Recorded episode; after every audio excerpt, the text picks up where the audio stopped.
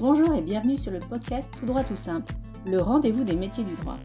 Je m'appelle Delphine Bordier et pour avoir exercé des fonctions juridiques différentes, avocate, directrice juridique et aujourd'hui LegalOps, je sais qu'au cours de sa carrière, on se pose forcément des questions sur son métier, son projet, et ça tombe bien, c'est justement ce dont je vais vous parler tous les 15 jours. J'interviewe des professionnels du monde juridique, passionnés par leur métier, qui vous dévoilent leur parcours, leur vision du droit, leurs défis et leurs succès. Que vous soyez étudiant, jeune juriste ou plus expérimenté, venez découvrir les métiers juridiques, soyez curieux et surtout partagez autour de vous. Mon invité d'aujourd'hui est Fabrice Moléon. Il est consultant en business design et design thinking. Il est également expert en innovation et digital. De quoi parle-t-on quand on évoque l'innovation dans le domaine juridique? C'est ce dont on va parler aujourd'hui. Très bonne écoute. Bonjour Fabrice, je suis ravie de t'accueillir sur le podcast Tout droit tout simple. On s'est, cherché un moment et puis ça y est, on a réussi à enfin euh, trouver une date. Donc euh, je suis super contente de t'accueillir. Merci beaucoup pour l'invitation. Effectivement, euh, j'attendais ce moment avec impatience et, et de, rejoindre ta communauté. Est-ce que déjà pour commencer, tu peux nous dire un peu qui tu es, euh, ton parcours, enfin voilà, te présenter un peu euh, Alors, je m'appelle Fabrice Moléon, je suis euh, marié, l'heureux papa de deux petits bouts de chou que j'adore. à titre, j'allais dire, de, de background académique, j'ai fait des études de droit, ce qui est plutôt assez logique pour se retrouver ici. Euh, et ensuite, euh, euh, j'ai été jusqu'au doctorat. J'ai enseigné le droit pendant une quinzaine d'années, principalement en école de commerce, très très peu à l'université. j'ai ensuite enseigné pas mal d'autres choses. c'est le charme d'une business school, c'est qu'on découvre plein d'autres trucs. Du coup, j'ai enseigné les problématiques de responsabilité sociale, de développement durable, de design, d'innovation, pas mal de choses. donc, un gros parcours, j'allais dire, académique.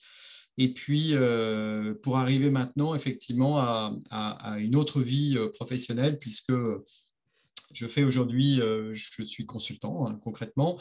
en général, quand je me présente, je, dis que j'ai trois casquettes, trois activités aujourd'hui différentes et complémentaires.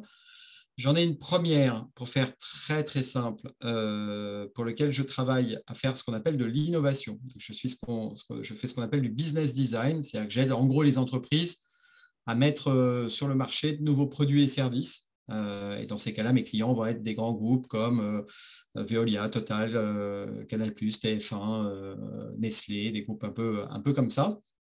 Donc, comment est-ce qu'on va utiliser des problématiques ou des approches euh, que j'utilise beaucoup, beaucoup dans mes différentes activités, comme le design thinking, la, proposition de valeur, les business models. comment s'assurer que quand on lance un nouveau produit et service, on va rencontrer euh, une, population et tant qu'à faire, on va gagner un peu d'argent. Ça, c'est ma première activité. J'ai une deuxième activité où je fais quelque chose qui est assez proche, mais avec une population très différente. C'est euh, celle de Robert B. forcément, il y a un clin d'œil avec mes amours de jeunesse et Robert Badinter. C'est toute la partie offre de conseils en euh, communication, marketing et puis euh, tout simplement euh, stratégie et développement pour les départements juridiques d'entreprise et pour les cabinets d'avocats. Donc, comment est-ce que concrètement on peut être plus efficient, plus efficace, plus lisible et puis tout simplement avoir une croissance qui est mieux maîtrisée? Et puis j'ai une troisième et dernière activité aujourd'hui euh, qui est celle de Legal Design de l'Exclair. Euh, j'ai la chance d'être euh, associé pour ça avec une avocate qui est Sophie Lapizardi et, effectivement, j'aide en legal design. on répond à une douce question qui est et si enfin on comprenait quand un juriste parle? Et c'est un truc qui est en train d'exploser de manière assez intéressante auprès des collectivités, des, départements juridiques et aussi un peu des cabinets d'avocats. Voilà aujourd'hui euh, en, grande maille ce que je fais. D'accord. Alors, tu l'as dit, tu es senior consultant en business euh, design euh, et tu as parlé de design thinking. Est-ce que tu peux expliquer un peu plus ce que c'est et comment tu es tombé là-dedans en fait? Le design thinking, traduit en, bon français, c'est apprendre à penser comme un designer. c'est en fait une méthodologie d'innovation qui permet et qui s'applique à grand nombre de secteurs. Ça s'applique aussi bien aux cap d'avocats, aux DJ, euh, que euh, à des PME, à des grands groupes. Des groupes comme Google, comme Apple, euh, comme, comme Orange ou d'autres utilisent vraiment ces méthodologies aujourd'hui pour être capables de repenser leur modèle. Et pourquoi est-ce qu'on s'intéresse aux designers? Bah, parce qu'en euh, matière de champion de, créativité, de champion de, création de valeur, voilà, on s'est dit à un moment, mais est-ce qu'on peut apprendre quelque part à être créatif comme peut l'être un designer? Il faut imaginer qu'on réduit souvent le design à la dimension euh, artistique ou un peu moderne ou d'une forme quand on va dire ce canapé design, ce genre de choses, mais en fait, le design, c'est bien autre chose. le, mot design, ça veut dire concevoir. Et en fait, le design thinking, c'est vraiment ça, c'est comment est-ce que on peut prendre un peu ce mode de pensée qu'ont les designers pour être capable de repenser des produits et des choses pour leur faire donner plus de valeur. Et puis le côté design thinking, c'est tout simplement que cette manière de penser qu'ont les designers, on les a appliquées aujourd'hui aux problématiques globalement des entreprises, euh, des organisations, et donc euh, ici, euh, par exemple, sur mon activité juridique, aussi bien au, au qu'au département, qu'au cabinet d'avocats. Alors, tu as expliqué les trois, effectivement, tes trois axes de, de, proposition et de service. Est-ce que, enfin, je suppose que oui, mais est-ce qu'il y a des liens entre les trois? Il y, a, un premier lien qui est lié au fait que euh, y a une règle d'or en innovation. Euh, il y en a plein, mais il y a une règle qui est hyper importante à comprendre, c'est que en fait, on, crée assez peu de choses from scratch euh, qui n'existent pas. On s'inspire souvent d'autres bonnes pratiques qui sont faites dans des secteurs. Et moi, j'ai tendance à dire que le fait d'être un petit peu comme ça multicasquette et schizophrène, c'est plutôt une bonne chose. Euh, par exemple, pour mes euh, clients euh, cabinets d'avocats ou direction juridique, parce que bah, assez rarement une innovation vient de son secteur. Et oui, donc on se nourrit. je me nourris de ce qui va être fait dans un secteur lié à l'alimentaire, au futur de, la beauté, etc. Et je vais les ramener dans des secteurs qui ne sont pas forcément enclins à le faire. C'est-à-dire que se benchmarker sur son secteur, c'est une bonne manière de se rassurer et c'est probablement pas une bonne manière d'innover. Donc c'est vrai qu'il y a cette capacité à passer de l'un à l'autre et de client à client chaque jour qui permet aussi bah, de, prendre le meilleur de ce que je vois dans pas mal d'industries et de le ramener dans d'autres. Et en tant qu'expert en innovation et digital, de quoi on parle quand on évoque l'innovation alors dans le domaine juridique? Parce que là, on va parler quand même du domaine juridique. Quelque chose de simple qu'il faut dire, c'est que n'est pas une évidence pour certains que, le secteur est, concerné. Euh, par le digital, on commence heureusement à, se dire que c'est quand même un peu moins le cas, même si je connais encore des cabinets d'avocats qui se posent la question d'avoir un, un, site, par exemple. Mais c'est vrai que c'est quand même encore un truc assez, euh, assez, assez bizarre. Euh, le digital, ça renvoie globalement aujourd'hui à, Normalement, digital, le mot, ça veut dire euh, c'est l'utilisation des doigts. Donc, c'est vrai que c'est, on va dire que plus globalement, ça renvoie aujourd'hui à de la communication via des supports immatériels. Donc, est-ce que, est-ce que je vais avoir un site? Est-ce que je vais communiquer sur les réseaux sociaux? Il y a ce genre de choses qui sont, qui sont présents. Euh, le numérique, par exemple, euh, ça renvoie à d'autres choses. Ça renvoie plutôt à l'utilisation de la puissance de calcul. Donc, c'est là qu'on va retrouver tous les débats intéressants sur l'intelligence artificielle, euh, la blockchain, euh, euh, voilà, des choses. les données, etc. tout ce qui est... Exactement, les data, etc. Tout ça. Et, tout ça, c'est quand même un truc qui est assez important parce que il y a quand même aujourd'hui ce qu'on appelle une quatrième révolution industrielle, avec des technologies qui sont très matures et qui sont aujourd'hui en train de, bah, de faire évoluer, je ne vais pas dire disrupter parce que ça a fait peur, mais en tout cas de faire évoluer toutes les activités et bien évidemment, aujourd'hui, bah, elles sont aussi encore en train d'impacter euh, euh, bah, les, euh, les, activités juridiques dans, pas mal de, domaines. Donc ça, c'est vraiment l'innovation digitale. Après, on pourra, on pourra en parler à différents endroits, mais l'innovation, ce n'est pas forcément que du digital. L'innovation, c'est surtout être capable de dire, d'inventer un modèle qui crée plus de valeur que les anciens. par exemple, moi, j'ai tendance à penser que quand on fait du legal design, bah, on fait de l'innovation, au sens où euh, on améliore la relation euh, avec les clients, euh, internes ou externes. Hein. On, rend plus visible son activité et donc, quelque part, on, crée plus de valeur pour ses clients. Ça, c'est aussi de l'innovation. Donc, ce n'est pas forcément que du digital, même s'il y a un grand champ digital qui permet de s'éclater aussi. Oui, donc il y a effectivement différents types d'innovation. Et il y a des distinctions bien à faire, ça tu vas, on va revenir là-dessus, entre innovation, marketing, communication. Mais on va déjà parler d'innovation, puisqu'on est dedans là. Euh, en quoi pour toi c'est un enjeu de croissance, l'innovation? Ouais, ouais, non, non, tout à fait. Bah, c'est un enjeu de croissance au sens où, d'abord, il y a un postulat de base en innovation qui est euh, on innove que sous contrainte. C'est-à-dire que j'ai envie de dire que, euh, c'est, après tout, moi, je suis persuadé que c'est un jeu de croissance et qu'il faut, il faut explorer en permanence euh, et challenger en permanence euh, les acquis. Mais quand je dis on innove que sous contrainte, ça veut dire que paradoxalement, si tout va bien, et je, rencontre des fois des, cabinets avocats qui me disent ça, ils me disent on croule déjà sous le boulot. Et donc, bah, bon an, mal an, est-ce qu'on pourrait innover peut-être? Mais j'ai envie de dire, tout va bien. Donc, voilà. Donc, ça, c'est quand tout va bien, on profite de sa rente. Voilà. Le pari, c'est de se dire combien de temps elle va durer. Les entreprises sont aujourd'hui obsédé par le fait de ne pas être le, futur Nokia, ou c'est-à-dire j'étais leader sur un marché, euh, je voyais, le ciel complètement bleu, et en quelques années, je suis mort. Donc ça, il y a une véritable obsession des grands groupes là-dessus pour ne pas louper euh, la prochaine vague, la prochaine innovation. On l'a vu récemment avec euh, tous les débats sur les NFT, les métaverses, etc., sur lesquels assez peu de personnes comprennent ce que c'est, mais on se dit, attention, il y a peut-être une, une, vague à ne pas louper là-dessus. Aujourd'hui, dans les DJ et les, cabinets avocats, ce n'est pas forcément aujourd'hui euh, les enjeux qui sont là-dessus, même si euh, je pense que la, profession d'avocat, euh, avec ses, 70 000 ou 80 000 avocats, est quand même il y a des grandes divergences quand même d'activité entre les différents cabinets. Donc c'est vrai qu'il y a cette logique un peu dans la logique de croissance, qui est la logique de se dire, voilà, soit est-ce que d'abord c'est un enjeu de survie, et dans ce cas-là, l'innovation est vraiment un élément clé pour euh, absolument euh, euh, sauver un peu les meubles, soit tout simplement, effectivement, on est sur une logique de, croissance, c'est-à-dire... de performance, quoi, c'est ça? De performance, c'est-à-dire, est-ce que je veux tout simplement trouver plus de clients? Parce que je veux me développer, je veux augmenter mon activité. Est-ce que je veux pas avoir plus de clients, mais augmenter les marges sur mon activité. Voilà, l'innovation, c'est ce qui va vraiment permettre de faire ça. Moi, je dis toujours, euh, c'est ce qui permet de faire en sorte que les clients viennent chez vous plutôt que chez vos concurrents. Voilà. Et ça, c'est quand même quelque chose qui devrait être une obsession quelque part pour tous les, pour tous les professionnels qui ont des clients, en tout cas. Est-ce que tu peux donner des exemples euh, assez concrets de, de, justement d'innovation qui ont permis de la croissance chez, chez certains de tes clients ou, Oui, ouais, ouais, tout à fait.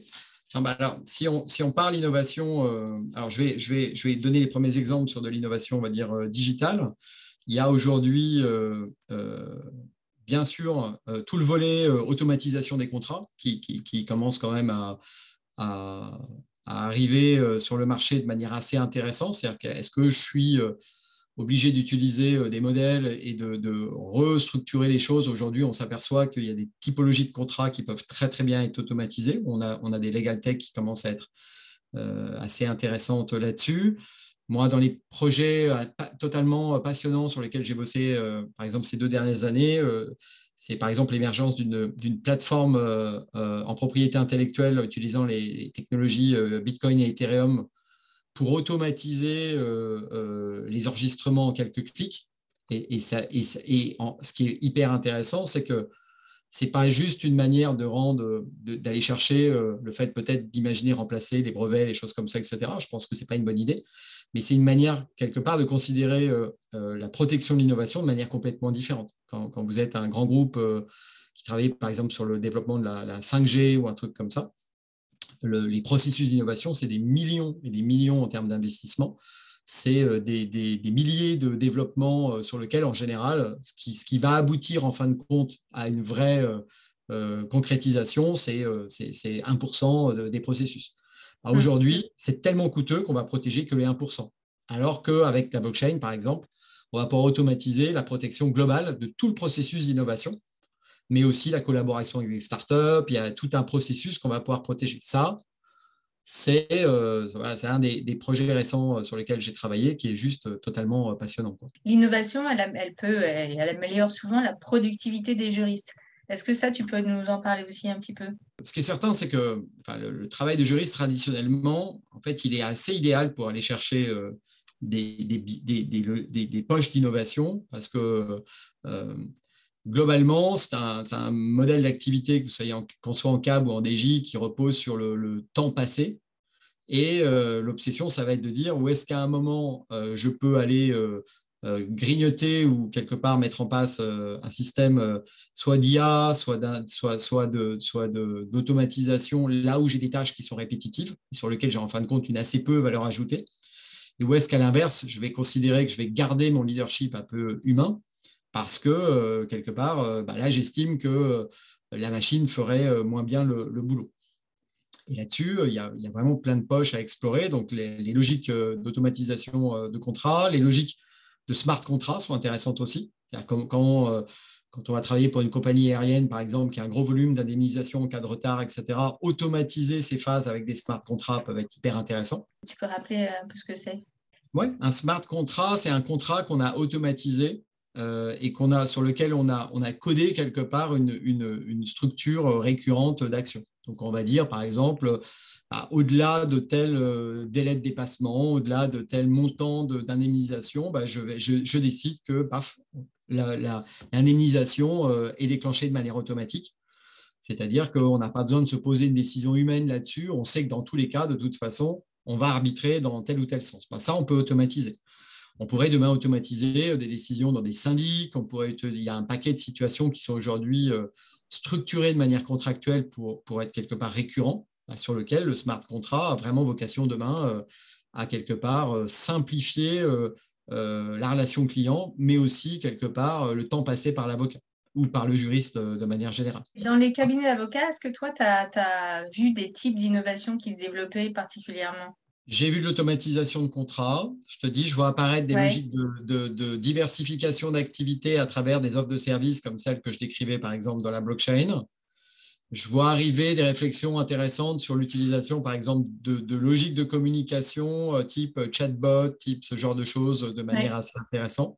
Après, encore une fois, ce qui est, euh, je pense que ce qui est important, euh, en, particulier pour ta communauté, c'est que je pense qu'il ne faut pas réduire l'innovation à sa partie euh, digital peut-être un peu euh, euh, à la fois très visible et, peut-être un peu cher. qu'on peut se dire qu'après tout. oui, puis j'ai l'impression, enfin, je sais pas, dis-moi ce que tu en penses, mais il y a un peu aussi des effets de mode. Oui, alors il y, a, un effet de, il y a un effet de halo autour d'une technologie quand elle devient un peu glamour parce qu'on en parle et donc ça fait le buzz, c'est sûr. Il y a aussi des fois un, un, effet de halo qui est lié au fait que la technologie, le coût de la technologie s'effondre. Et donc, mm. elle est devenue accessible. Et donc, de nouveau, on en parle. Un chatbot aujourd'hui, euh, il y a des prestataires de services pour 15 euros par mois qui vous permettent d'avoir un chatbot sur votre site Internet euh, qui sont efficaces. Hein. Il y a des trucs très, très bien. Donc, voilà, il peut y avoir. Euh, c'est assez logique qu'il y ait des effets de, de, mode, on va dire, sur les technos. L'innovation n'est pas forcément conditionnée à, au recours à une techno onéreuse ou disruptive. Euh, la, mise en place, par exemple, d'un système de, de, podcast euh, dans un cabinet d'avocats qui a besoin euh, de donner de l'information, de rassurer. en particulier, j'ai en tête un câble qui, qui, en droit de la famille, a structuré toute une offre autour de, les, débats et les questions qu'on se pose quand, malheureusement, on est dans une situation un peu complexe de réfléchir à divorcer ou on se pose des questions qu'on n'aurait pas forcément envie de poser à, ses proches parce qu'elles sont peut-être un peu honteuses ou en tout cas ou un peu épineuses. Cette capacité à rendre accessible l'information, mais comme on a vu, euh, des, chaînes YouTube ou des choses sont pour moi une vraie euh, apport de valeur, hein, puisque on est sur quelque chose qui est totalement faisable, qui offre un, vrai service ajouté aux clients. Et dans ce cas-là, on est sur quelque chose qui est intéressant. Mais moi, aujourd'hui, euh, on me remettrait une fiche en, pénal qui me permet, de euh, passer le premier rendez-vous avec l'avocat, de comprendre les prochaines étapes et, donc de, quelque part un peu moins m'inquiéter et de comprendre qu'on est sur un processus qui va être lent, qui, va, qui est processé, mais je comprends comment ça marche, j'ai de la visibilité, ce serait aussi une innovation hyper intéressante. Donc l'innovation, il y en a. Euh, en fait, l'innovation, il y a une formule qui est marrante, c'est on se dit, il y a une poche d'innovation à chaque fois qu'on se dit, ça pourrait, sincèrement, ça pourrait être mieux chaque fois qu'il y a un problème, il y a forcément euh, des solutions à trouver. Et donc là, il y a plein d'innovations possibles. Exactement. Et en fait, malheureusement, j'ai envie de dire, l'expérience euh, client-avocat euh, n'étant pas dans les, dans les expériences vécues par les clients dans la vie générale la, plus optimum, eh ben, il, y a, il y a des poches d'innovation assez incroyables voilà, à tous les endroits sur lesquels on va se dire, là, là honnêtement, j'ai un obstacle potentiellement à aller voir un avocat. Moi, je suis quand même obsédé par un truc. Bah, c'est l'accès au droit déjà, hein, c'est la première obstacle. Exactement. Et l'accès au droit, je, me souviens d'une étude, je crois, qu'avait fait les petites affiches il y a, il y a quelques années, ou si c'est un autre, ils me pardonneront, mais qui m'avait toujours estomaqué, qui disait en gros 80% des Français déclarent avoir besoin d'un avocat, mais déclarent qu'ils n'iront jamais voir un avocat. Mm. Ce qui est quand même un truc de dingue. C'est-à-dire que 50% des PME disent aujourd'hui, je sais que j'ai besoin d'un avocat, hein, j'en suis conscient, il n'y a pas de problème, c'est lui le bon, mais je n'irai jamais les voir. Et du coup, ils vont, ils vont voir d'autres professionnels, tant mieux pour eux. Mm. Mais, mais c'est quand même. Et ils iront les voir juste quand il y aura un contentieux, qu'ils seront obligés d'aller voir. Exactement. Et peut-être trop tard, peut-être euh, mm. où ils iront même plus les voir parce qu'aujourd'hui, il y a une offre euh, concurrentielle qui commence à se structurer. Mais c'est quand même un truc de dingue. Il y a donc des poches d'innovation de manière assez, euh, assez simple en plus et qui ne demandent pas forcément des investissements incroyables ou d'avoir besoin d'être un cab structuré avec 100 collaborateurs. Et alors, comment, tu, comment on mène une transformation? Alors, euh, on va parler digital un peu, mais quand il y a des réticences et des peurs, parce qu'il y a toujours des peurs, euh, il y en a toujours dans, des, dans les structures. Donc... Il y a une littérature hyper riche hein, sur la transfo digitale, les étapes, les process. Euh, tous, les, tous les bons consultants font, des, font, des, font des process pour le, vendre. moi, mon, je peux, les, les, conseils que je peux donner là sont, sont, on va dire, plein de bon sens. C'est-à-dire que d'abord, il faut être faut être clair sur ce que je veux faire de ma transfo digitale. Tu parlais de l'effet de mode tout à l'heure. Je pense que, et je pense au DJ par exemple, quand tu es une DJ, euh, euh, tu as cet impératif global de tous les autres départements, puisque tous les grands groupes aujourd'hui sont devenus des digital companies, ce qui est logique. Hein. Mm. Mais du coup, tu ne peux pas être le mauvais euh, petit canard de la, de la, de la bande, donc tu es obligé de t'y mettre la première question quand même qu'il faut clarifier, ça paraît être une évidence, mais euh, c'est quelle vision quoi? C'est pour en faire quoi et quelle est ma stratégie? Moi, c'est souvent bêtement par là que je commence, c'est-à-dire en gros, quels sont les objectifs, quels sont les enjeux, et, euh, attention de d'abord définir un peu la, vision du truc avant d'y coller euh, les technos à la mode. le côté quelle technique, quelle techno, quel machin, c'est pas le plus dur. Le plus dur, c'est à quel type de problème je veux, je veux résoudre et qu'attendent de moi mes parties prenantes. Et, est-ce que euh, nous, en, interne, déjà, on a une vision claire? Parce que Quels sont les besoins euh, réels et... Quels sont les besoins réels de notre direction juridique ou de notre CAB euh, Quelle est la maturité de ma population? Après tout, c'est pas complètement. Il ne faut pas oublier un truc, c'est qu'on est, à titre personnel, tous digital natif, c'est-à-dire quand à 21h, on se pose sur notre canapé devant Netflix avec notre tablette sur les genoux, on est super geek et digitaux. Mais le reste de la journée, on est encore beaucoup être digitaux résistant. Donc, euh, un peu paresseux, oui. Hmm. Et puis après, qui va l'utiliser aussi, cette, euh, cette, euh, cet outil? Alors, c'est pour ça, que, quelles sont mes cibles? C'est quoi mon objectif? Après, une fois que tu as défini ton objectif, qu'il est clair, que tu as mis les moyens euh, derrière et que tu as identifié les bonnes technos ou les bons services, il y a euh, un système de plan de transfo qui n'est pas, pas très très compliqué. Hein. Il y a déjà une espèce de première euh, sagesse qui est de dire quels sont ce qu'on appelle les quick wins qu'on va identifier. Les trucs sur lesquels symboliquement tu sais que tu vas pouvoir les faire rapidement parce que, bah, parce que ça va te donner de la visibilité tout de suite et puis que ça va te créer de l'engouement et que ceux qui n'y croyaient pas, ils vont être derrière toi, c'est bon, machin. Quels sont les sujets qui sont beaucoup plus stratégiques? Ceux sur lesquels tu sais que tu ne peux pas te louper, parce que ça, c'est les vrais enjeux. Et là, euh, j'ai envie de dire, il faut être capable de dépenser un peu de temps et un peu de ressources. Et là, des fois, il y a un petit problème aussi. Je le dis avec euh, malice, mais c'est un message que je fais passer. Moi, il m'arrive d'engueuler certains de mes clients en disant, si vous n'êtes pas capable à un moment euh, de passer un peu de temps ou d'investir, bah non, ça ne va pas le faire. Quoi. je veux dire, il ne faut pas, faut pas rêver. Ce n'est pas en, en, un atelier de trois heures qu'on va euh, révolutionner le, fonctionnement de la DJ. Quoi. Le reste euh, va, venir. Quoi. Voilà, mais c'est un peu les, étapes par lesquelles il faut passer. Et d'après toi, quels sont les, effets de la euh, révolution justement technologique qu'on vit là, comme par exemple, je pense, tu en as parlé un peu, l'intelligence artificielle et big data, le monde virtuel. quelles sont les, les conséquences de, de, sur la valeur de l'entreprise, sur l'emploi? Alors ça, c'est un, un, un, grand débat, ouais, gros sujet. Non, mais je peux le faire de manière très, très, très simple. Euh, toi, je rappelais un truc parce que ce qui nous intéresse quand même, c'est la, la, communauté des juristes. Mais euh, je rappelais déjà une chose, c'est que toutes les entreprises sont concernées. Donc, euh, j'allais dire, il y a une espèce de miracle. Il y a certains qui ont découvert ça en premier, euh, la musique, euh, l'édition, tout ça, qui, ça y est, quand sont non pas sortis, mais qui ont réussi à, adapter de nouveaux modèles, etc. Mais il n'y a pas de raison, d'abord, première chose, que, que, nos amis juristes y échappent. Après, il y a un deuxième truc quand même qui est spécifique, qui est en train d'arriver, ça peut être assez clair là-dessus c'est que les experts aujourd'hui mondiaux là-dessus pointent du doigt que c'est la quatrième vague, hein. on parle d'une quatrième révolution industrielle avec euh, ce que tu dis, l'IA, l'intelligence artificielle, le big data, tout ça. La spécificité, c'est qu'avant, chaque vague de, révolution industrielle était assez logique. C'était ce qu'on appelle les cols bleus qui prenaient d'abord et les cols blancs qui étaient protégés. Dit autrement, euh, en gros, une bonne raison de faire des études, c'était d'éviter d'avoir une espèce d'obsolescence programmée de son job. Et la particularité de celle-là, c'est que ce n'est pas vrai. Par exemple, l'IA aujourd'hui, euh, tout le monde connaît ces données, mais elles sont, euh, elles sont quand même à clarifier. L'IA est capable aujourd'hui de diagnostiquer des cancers mieux que des euh, oncologues, capable de battre des joueurs d'échecs, des joueurs de Go, voire des joueurs de poker. Donc, on n'est pas que sur de l'analytique. Donc, il y a un traitement de calcul qui est quand même aujourd'hui totalement exponentiel. Ça veut dire que bah, si tu prends le métier d'un juriste classique, je ne veux pas me faire oiseau de mauvais augure, au contraire, je pense qu'il y, a un positionnement à prendre, mais c'est un métier qui est relativement empirique, sur lequel c'est l'expérience et la capacité à avoir accumulé de l'expérience, c'est-à-dire en gros des datas, qui fait la valeur ajoutée, bah, une machine fait très bien le boulot. Après, je n'ai pas spécialement envie que ce soit une machine qui m'annonce mon licenciement, de la même manière que je n'ai pas envie que ce soit un texto qui m'annonce mon cancer.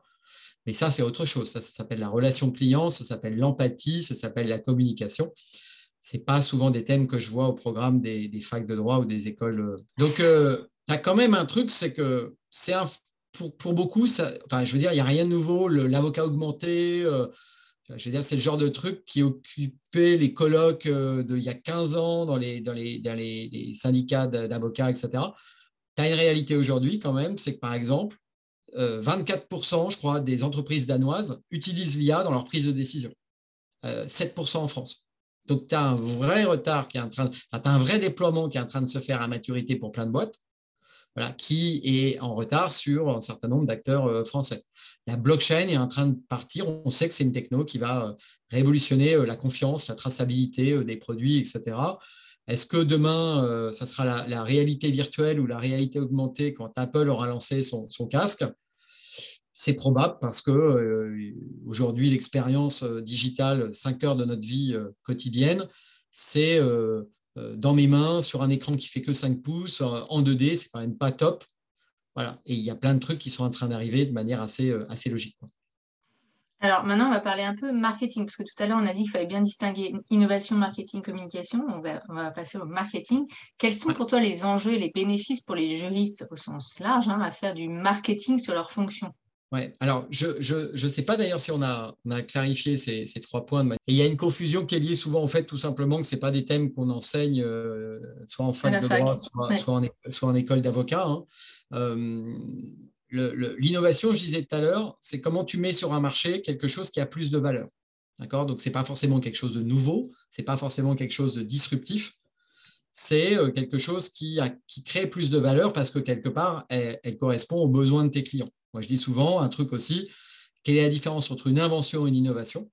Ah, Une invention, c'est que lorsque tu crées quelque chose de nouveau qui fait euh, waouh. Une innovation, c'est lorsque tu crées quelque chose de nouveau qui fait waouh, que les gens achètent. Et ça, ça vient du fait que tu as bien compris quel était le besoin des clients. Ça, c'est le marketing. Le marketing, c'est ce qui permet quelque part d'analyser le besoin des, consommateurs, des clients, et quelque part, voilà, de être capable d'adapter l'offre commerciale, alors qu'elle soit commerciale ou qu'elle soit euh, euh, libérale dans, des activités euh, libérales. Mais c'est à ça que serve le marketing. Donc le marketing, c'est vraiment qu'est-ce qui va me permettre de mieux définir mon offre, de, mieux la mettre en valeur et, de mieux comprendre l'évolution de mon marché. Quant à la communication, c'est hyper simple, c'est juste un outil du marketing. D'accord? C'est quel moyen tu vas mettre pour connecter ton offre et ta demande. Donc, c'est tes canaux, c'est des choses comme ça, mais la com, c'est vraiment un, outil du market. Et le market euh, est aujourd'hui euh, principalement drivé par l'innovation. Donc ça, c'est vraiment la classification entre les trois qui est assez, assez simple. Donc les enjeux, après, tu me demandais les enjeux et bénéfices. Et par exemple, pour un juriste, par exemple, on, pourrait imaginer quand même, ah, D'abord, ça va être euh, de faire preuve d'innovation, c'est-à-dire de repenser euh, le besoin de ses clients. Moi, je dis, c'est bête, hein, mais moi, mon boulot au quotidien, c'est ça. C'est être capable de dire, OK, qui sont vos clients? Est-ce que vous les connaissez? Et euh, globalement, on me dit, oui, oui, tous les gens sont différents, c'est une grosse erreur, parce que l'objectif, ça va être justement au contraire de comprendre des comportements communs. Et puis après, ça va être surtout de vérifier que ce qu'on raconte, ça correspond bien aux besoins des clients. le marketing, il va vraiment servir à ça. Et c'est fondamental parce que moi, quand je travaille avec une direction juridique ou un cabinet d'avocat, je commence par un message qui n'est pas très, très sympa, mais qui est provocateur, qui est de dire partez quand même du principe que 99,9% de vos cibles n'ont pas envie d'entendre parler de droit. Le droit n'est qu'un moyen et pas une finalité. Mais ça pose quand même des questions de fond parce que est-ce qu'aujourd'hui, on répond aux besoins des clients? Le besoin du client, ce n'est pas euh, que de divorcer, c'est aussi d'être rassuré, c'est aussi de penser à l'avenir, c'est aussi de, c'est pas que faire un pacte d'actionnaires, c'est aussi de se poser la question est-ce que c'est le bon avocat que j'ai euh, Est-ce qu'il est en capacité à bien m'accompagner au-delà même du droit? Voilà, il y, a des, il y a des choses qui ne, qui doivent être formalisés pour que les clients soient rassurés. On parlait tout à l'heure du fait qu'il y, y, a 50% des PME qui veulent pas aller voir leur avocat. Bah, c'est parce que aujourd'hui, euh, si je provoque un peu, euh, au moins ça créera des réactions. Euh, c'est d'abord, un, je ne comprends pas quand mon avocat préféré me parle. Deux, je ne sais pas combien de temps ça va durer. Trois, je ne sais pas si je vais gagner. Et en plus, je ne sais pas combien, combien ça, me coûte. ça, ça, commence mal quand même. Et en plus, il faut que je vous appelle maître ok, ça, la, relation est quand même un peu bizarre. J'exagère parce qu'il y en a plein de super. Hein. Ce que je dis juste, c'est attention, voilà, le marketing va servir à ça. Et le marketing va servir à dire, est-ce qu'en fait, je dis bien les bonnes choses à mes clients Et la plupart du temps, moi, ce que je vois toujours, hein, c'est que quand on travaille le, besoin des clients, en fait, les juristes, ils les connaissent plutôt bien. Que, tu sois euh, juriste interne dans une euh, DJ euh, ou avocat dans un cab, objectivement, quand on bosse sur l'analyse des besoins conscients et inconscients des clients, parce qu'il y a des outils pour ça, en fait, ça se bosse, c'est pas compliqué, les, équipes sont bonnes. Là où ça devient la cata, c'est quand en face, je leur dis, et donc du coup, vous, vous offrez quoi? Et là, c'est pas du tout, et en fait, ça marche pas du tout. Et en fait, le but, ça va être ça, ça va être de dire, comment est-ce que je vais aligner aujourd'hui ce que je propose en termes d'offre de service Comment ça va correspondre aux besoins de mes clients? Et comment en plus ils vont le voir? Et s'ils arrivent à le voir, bonne nouvelle, bah, ça, créera ce qu'on appelle une proposition de valeur, c'est-à-dire quelque chose qui fait que pour moi, client, ça sera très clair pourquoi je dois venir te voir plutôt que ton concurrent. Quand tu vois aujourd'hui que, bon an, mal an, un tiers des avocats français n'ont pas de site Internet, un autre tiers a un site un peu, euh, un peu euh, euh, facile, on va dire, et un dernier, voilà, et un dernier tiers aura pris une belle agence de com qui aura fait un bon site, mais tout le monde dira à peu près la même chose. Bonjour, je m'appelle Maître Machin, ma spécialité c'est tant, j'ai fait le CAPA comme tout le monde, que je publierai une newsletter juridique que personne ne lit. Ok, comment je fais pour me distinguer sur un marché qui est devenu ultra concurrentiel? Bah, Le marketing, ça va servir à ça. Comment je vais me rendre plus visible et comment je vais être capable de montrer mes spécificités? Parce qu'en fait, j'ai aucun doute qu'il y a un vrai savoir-faire à mettre en évidence et qu'en fait, là où il y a un apport, bah, c'est l'expérience, c'est le savoir-faire, c'est pas le droit et paradoxalement encore on communique sur le droit. Voilà, donc ah. c'est juste un truc assez euh, passionnant en fait le marketing. On en vient euh, justement au troisième, au troisième axe qui est la communication. Je crois qu'en 2018, tu as coécrit un livre euh, avec Julien Bourré et Jérôme O'Haraud sur les soft skills, développer vos compétences comportementales un enjeu pour votre carrière. Alors, en quoi consistent les soft skills justement? Est-ce que c'est devenu des compétences qui sont indispensables? Comment on les, identifie? Comment on peut les développer? Enfin, Est-ce que tu peux nous en parler un peu? Alors, sans parler de tout le livre, évidemment, mais, parce que tu as plein de choses à dire, mais est-ce que tu peux nous en dire un mot? Euh, je le dis avec beaucoup d'humilité, mais j'ai même écrit deux livres euh, euh, sur les soft skills. Et quand je faisais le... Je dis ça parce que quand j'écrivais le premier bouquin et que je définissais les soft skills, je disais en gros, euh, c'était un concept que je voyais arriver euh, des États-Unis depuis euh, quelques années, qui n'était pas encore vraiment déployé en France. Et donc, je me disais, OK, je, comprends ce que c'est. Globalement, c'est un peu l'analogie cerveau droit, cerveau gauche. Donc, on disait, bah, les soft, c'est un peu à l'opposé, j'allais dire, des compétences du cerveau droit, celles qui vont plutôt être tournées vers l'émotionnel, la communication, ce genre de choses, c'est-à-dire un, peu à l'opposé de ce qu'on appelle les hard, c'est-à-dire des compétences techniques. En 2018, effectivement, dans le second, en fait, on, donnait déjà avec mes co-auteurs une autre définition qui était de dire, quelque part, les soft skills, c'est ce que vous déciderez de garder et de ne pas confier à la machine. Et demain, les juristes vont être en capacité à se dire, euh, il y a probablement de plus en plus de choses que je peux automatiser, euh, sur lesquelles je peux multiplier les, outils euh, de collaboration. on parlait tout à l'heure de, chatbot, de, blockchain, de tout ça, mais il y a toute une autre partie sur laquelle bah, je vais décider au contraire de, de, garder sur de la main, entre guillemets, quoi, Exactement. Garder la relation humaine. Et, euh, et là-dessus, euh, bah, ça, c'est des choses, euh, en fin de compte, qui s'apprennent aujourd'hui. Je commence à déployer des, des, programmes de formation aux soft skills, en particulier pour embarquer tous les nouveaux collaborateurs, gagner, construire une espèce de vision commune de fonctionnement et de collaboration des équipes. Donc là-dessus, on va travailler euh, c'est quoi la collaboration, euh, c'est quoi une collaboration effective, euh, comment est-ce que réellement on peut faire de l'empathie avec les clients et comment est-ce qu'on gère par exemple les conflits, comment est-ce qu'on s'assure qu'on a fourni un bon niveau de service à, un client. Donc c'est une vraie révolution dans, les, dans, la, dans, la, dans le comportement et dans la manière de, repenser quelque part l'expérience client-avocat. peut également très très bien s'appliquer à la direction juridique. Ah, carrément. Ouais. C'est-à-dire que la direction juridique, en fait, elle a un, enjeu qui est simple, hein, c'est comment je passe d'une fonction support à une fonction stratégique. C'est-à-dire qu'elle, elle est persuadée qu'elle est fonction stratégique. Je suis aussi persuadé que ça. Ce que vous avez entendu, vu tout le boulot qu'elle fait, d'analyse, etc., d'analyse du risque, de plein de choses, euh, de capacité à, cibler des points stratégiques. Sauf que tant qu'elle n'arrivera pas à euh, dépasser son fonctionnement traditionnel, elle sera perçue comme une fonction support. Euh, elle sera perçue comme un peu les empêcheurs de tourner en rond, alors que ce n'est pas ce qu'est un juriste et ce n'est pas pour ça qu'on fait des études de droit et qu'on embrasse une carrière juridique, que ce soit en DJ ou, un cabinet avocat. Mais là-dessus, encore une fois, moi je, je dis, c'est pas comme Monsieur Jourdain, on ne fait pas en, le naturellement, etc. Peut-être certains, c'est des choses qui s'apprennent. Donc l'empathie, ça se travaille, il y a des outils pour ça, il y a des approches, être capable de, gagner de la confiance des équipes en termes de management, euh, outrement que dans la logique pyramidale traditionnelle. Et attention, il va y avoir un enjeu qui va être de plus en plus important, euh, ce soit dans les DJ et des CAP par rapport à, la confrontation des, nouvelles générations qui arrivent dans les entreprises. Euh, et quand je dis nouvelles générations, elles sont de moins en moins nouvelles. Hein. Je crois que 75% des collaborateurs en 2025 dans les DJ et les CAP seront des Gen. Donc, comment est-ce que tu fais coexister des gens qui n'ont pas les mêmes valeurs, qui n'ont pas le même mode de communication, qui n'ont pas la même maturité digitale et qui n'ont pas la même euh, vision d'un succès euh, dans, la profession ben, Ça, c'est des enjeux qui vont être hyper importants et on les voit déjà dans ceux qui n'arrivent pas à recruter ou dans la difficulté qu'ont certains, même des marques prestigieuses et traditionnelles dans la profession d'avocat, hein, qui commencent de plus en plus à avoir du mal à recruter mais parce qu'en fait, les codes aujourd'hui envoyés sont encore ultra traditionnels. Eh ben, les soft skills, ça permet aussi de travailler tout ça. La logique traditionnelle de je rentre collab, puis je veux faire associer, puis je partage les parts du gâteau, n'est plus une trajectoire euh, aussi claire que ça, aussi linéaire.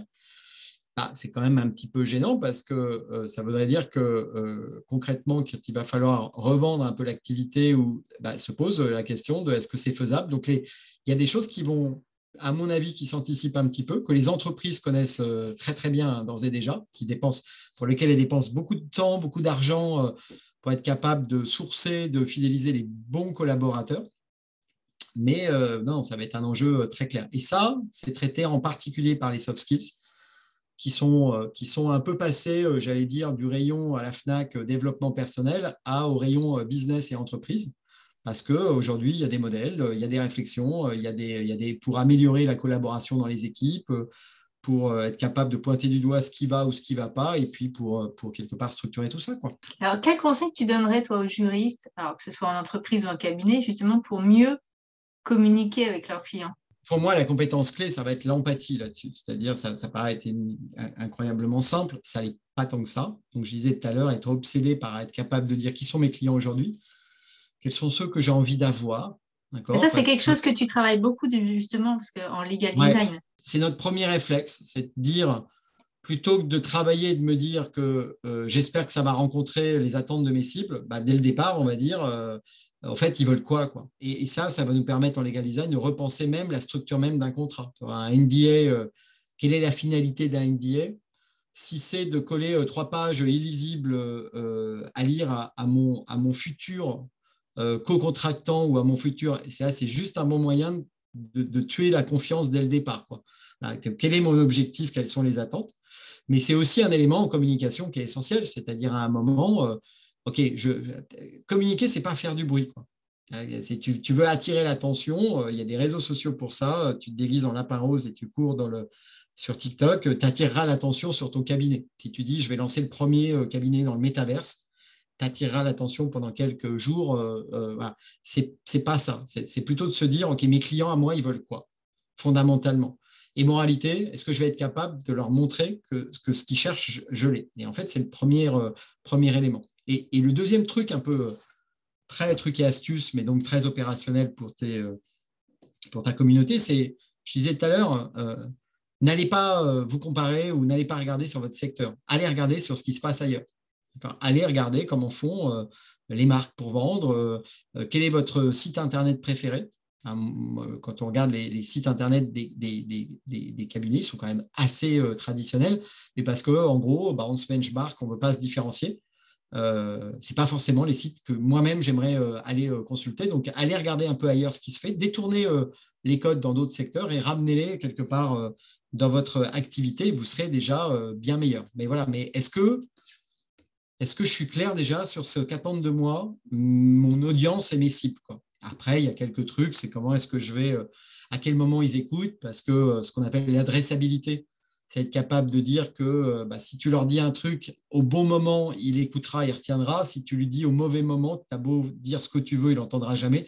voilà, il y a quelques règles qui s'appliquent. Encore une fois, ce qui est plutôt une bonne nouvelle, c'est qu'il n'y a rien de magique là-dedans.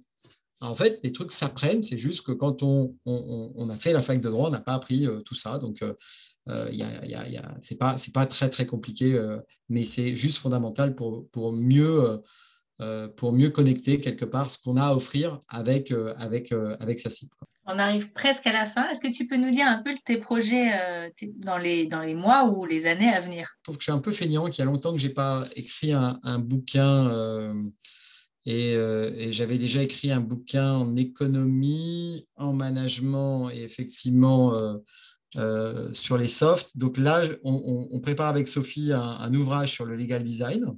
il n'y a, pas grand-chose aujourd'hui en France un d'ouvrage de référence dessus, donc ça devrait sortir dans les prochains, dans les prochains mois, avant la fin de l'année en tout cas. J'ai un projet de Legal Tech sur lequel je ne peux pas trop parler encore, euh, mais je me dis qu'après tout, vu que j'apprends aux entreprises à développer des projets, des services, il n'y a pas de raison de ne pas s'amuser à le faire.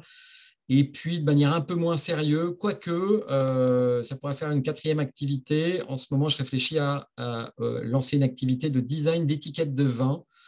je ne sais pas si ça va parler à ton audience, mais l'enjeu, il est amusant, il est de se dire, en fait, euh, on achète aujourd'hui du vin beaucoup plus avec les yeux euh, qu'avec la bouche. ça c'est vrai. Et, donc, je me dis qu'il y a un truc assez marrant à aller explorer là-dedans euh, et d'aller de se dire, est-ce qu'on ne peut pas faire mieux que ce qui est offert aujourd'hui comme expérience qui est assez... il y a l'étiquette et puis il y a le, design de la bouteille, enfin la forme de la bouteille. Ah, c'est sûr, c'est sûr que la... Et c'est ça. Et, je, et je me dis que là-dessus, il y a sûrement des trucs intéressants à aller offrir en termes d'expérience euh, client. Voilà, ça m'amuserait euh, beaucoup euh, d'avoir une quatrième casquette. Alors, comment on fait, Fabrice, si on veut te contacter?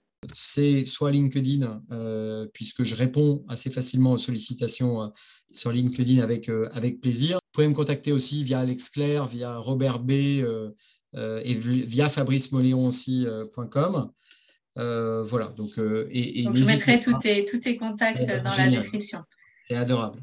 Et est-ce que tu peux nous dire, pour finir, quand même, un petit mot sur, euh, bah, sur Tout droit, tout simple? Qu'est-ce que tu en penses? Qu'est-ce que voilà, C'était quoi l'expérience que tu as eue? J'avais hâte de participer parce que ce que tu as initié, moi j'adore la promesse qui est dans la marque de, de, de, Tout droit, tout simple.